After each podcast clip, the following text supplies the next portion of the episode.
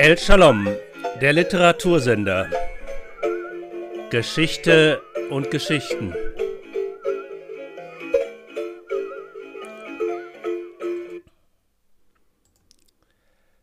Die schönsten Liebesbriefe der Weltliteratur, wie auch berufene Leute meinen, wurden im 17. Jahrhundert von einer Nonne geschrieben. Diese mit Namen Mariana Alcoforado wurde nach dem frühen Tod der Mutter mit elf Jahren in ein Kloster gesteckt. Heutzutage würde darin ein schweres Lebenstrauma entdeckt werden, um das sich damals aber niemand kümmerte. Und das neue Zuhause bot sicher keine Gelegenheit zur Trauer. Ein unseliger, trostloser Ort sei es, wie sie später schreibt. Das Kloster gehört zu dem Städtchen Beja im südlichen Portugal. Marianas Familie war eigentlich nicht so arm und hätte ihr ein anderes Schicksal bereiten können. Vater und Brüder aber waren viel beschäftigte Offiziere und es blieb der jungen Frau wohl nichts weiter als zu beten und hin und wieder nach ihnen auszuschauen, denn die Kaserne lag nah.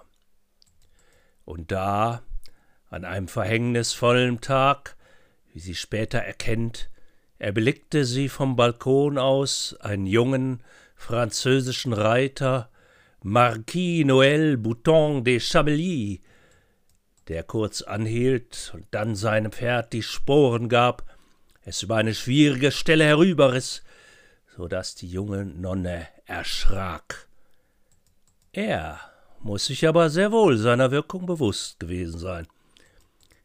Im Jahr 1665 geschah dies zunächst folgenlose Schauen aus der streng abgeschlossenen Klausur, in die niemand ohne weiteres hinein oder hinausging. Die in Beja stationierten Franzosen wollten Portugal damals gegen Spanien helfen, die Unabhängigkeit zu bewahren oder sagen wir lieber, ihr König wollte es, auch genannt der Sonnenkönig Ludwig Vierzehnte. Der wollte viel in Europa und mischte weit über die Grenzen Frankreichs mit. Ein kleiner Befehlshaber aber, wie dieser Noel, weiß Mittel und Wege zu finden, er kennt den Bruder der Unbekannten auf dem Balkon. Könnte man da nicht mal einen Kontakt herstellen? Heimlich natürlich. Der Bruder macht es möglich, und der Charmeur glänzte in seinem Element, blendete geradezu diese Frau, die ja kaum vom Frausein wusste. So schöne Dinge, wie du sie mir beständig sagtest, hatte ich nie gehört, erfährt man später in den Briefen. Ein Feuer steckte die Nonne in einen Brand, der nicht mehr zu löschen war, die Güte, die Schwüre des Edelmannes und die angestaute Heftigkeit der Neigung ließ sie sich ganz hingeben, ohne jede, jede Rücksicht. Glühend und hinreißend sei er gewesen, schreibt sie, wie ein Zauber habe er gewirkt. Zu täglichen Zusammenkünften in der Klosterzelle ist es gekommen, auf welch geheimen Wegen auch immer. Eine Liebschaft, in der die Nonne fast vor Angst starb, dass der Edelmann nicht treu wäre, sie wollte ihn in jedem Augenblick sehen, sie zitterte, wenn er ins Kloster kam, sie war unglücklich mit ihrem Aussehen, unzufrieden mit ihrer Mittelmäßigkeit und fürchtete den Zorn ihrer Familie. Der kam dann auch bald, heillose Verkommenheit, Gipfel von Schande, die Familie wütete statt sich die Frage zu stellen, was sie der Tochter damit angetan hatte, indem sie sie in diese liebesferne Anstalt steckte. Auch die Äbtissin war erst bitter, dann nicht ohne Güte, immerhin. Es gibt keinen, den meine Liebe nicht irgendwie rührte. Die Schwestern helfen ihr. Drei Jahre später wird der Friede geschlossen und der Franzose muss eilig nach Hause seine Karriere pflegen und er bringt es zum Marschall de France später, stolz abgebildet auf Kupferstichen mit enormer Perücke.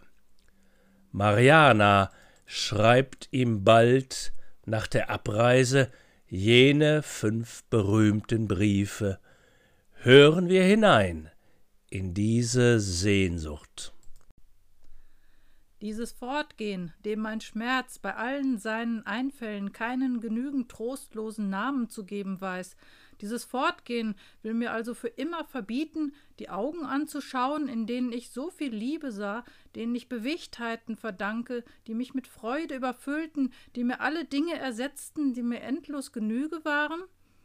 Ach, die meinen haben das einzige Licht verloren, das sie belebte. Es bleiben ihnen nur Tränen, und ich habe sie zu nichts anderem gebraucht als zum Weinen, unaufhörlich, seit ich erfahren musste, dass dein Fortbleiben beschlossen sei, dass ich nicht ertrage, dass mich in kürzester Zeit töten wird.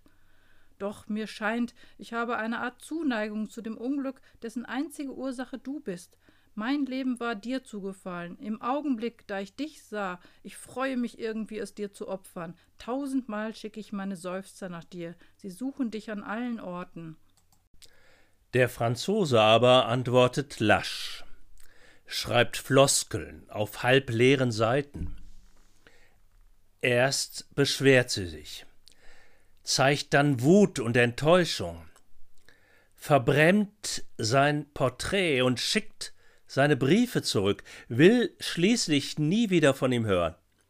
Über viele Seiten ergießt sich ein Wechsel von Liebesschwüren und Beschimpfung, eine Hingabe ohnegleichen und ein Verwerfen. Ein Tyrann sei er mit hartem Herz, undankbar, mit falschem Ehrbegriff.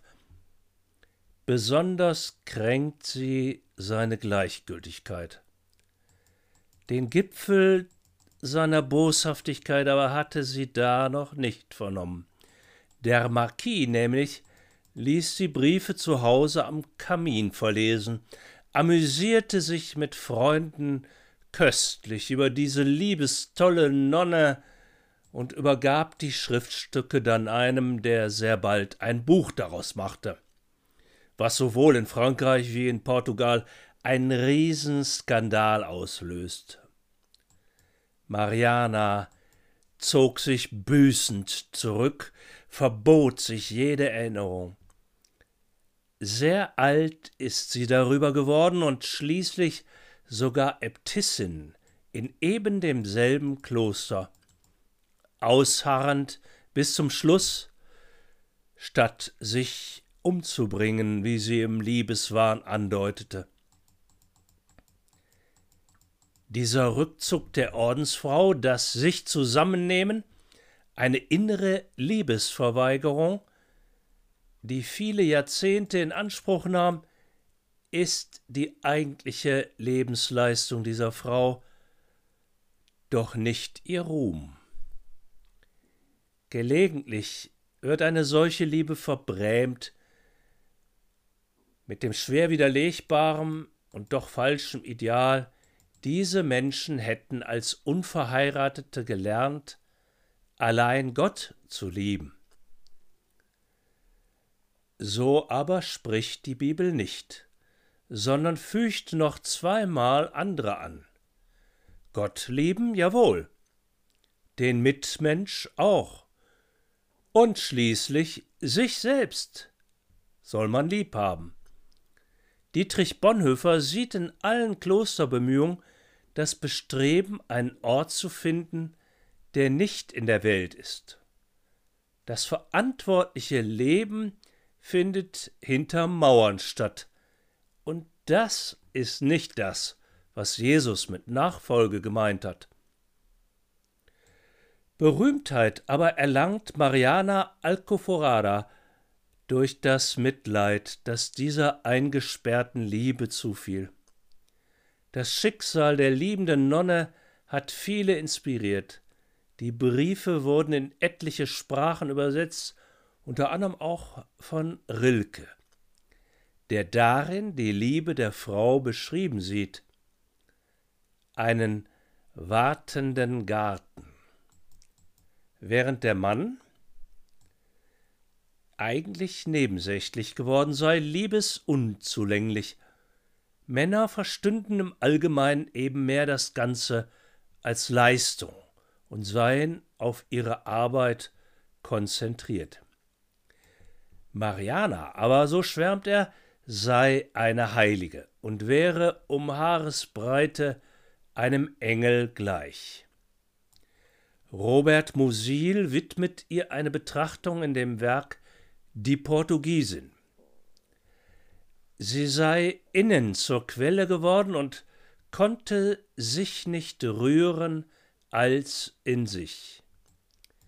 Doch dann, nach langem Warten unter Wasser, steigt das Gefühl auf, wird oberflächlich.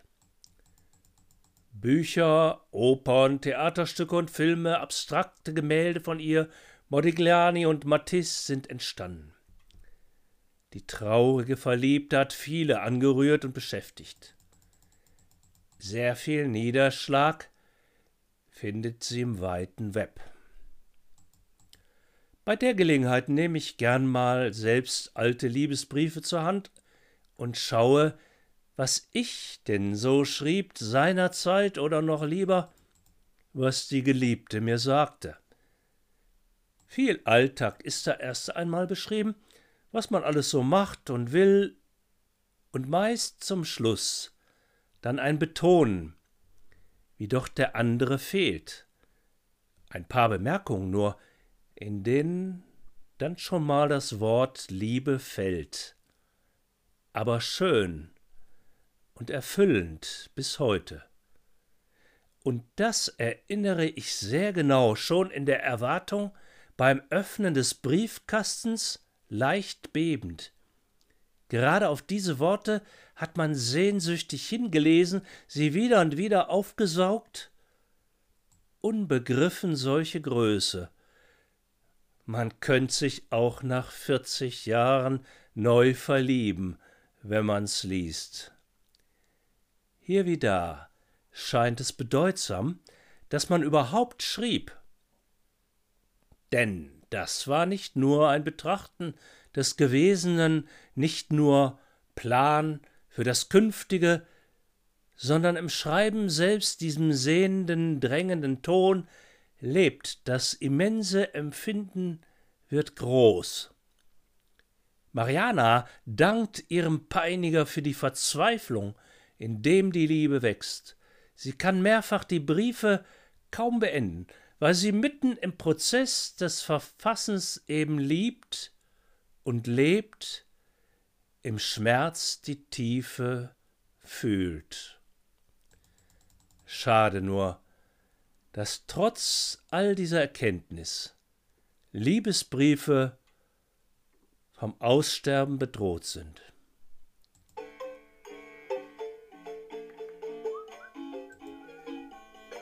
El Shalom, der Literatursender.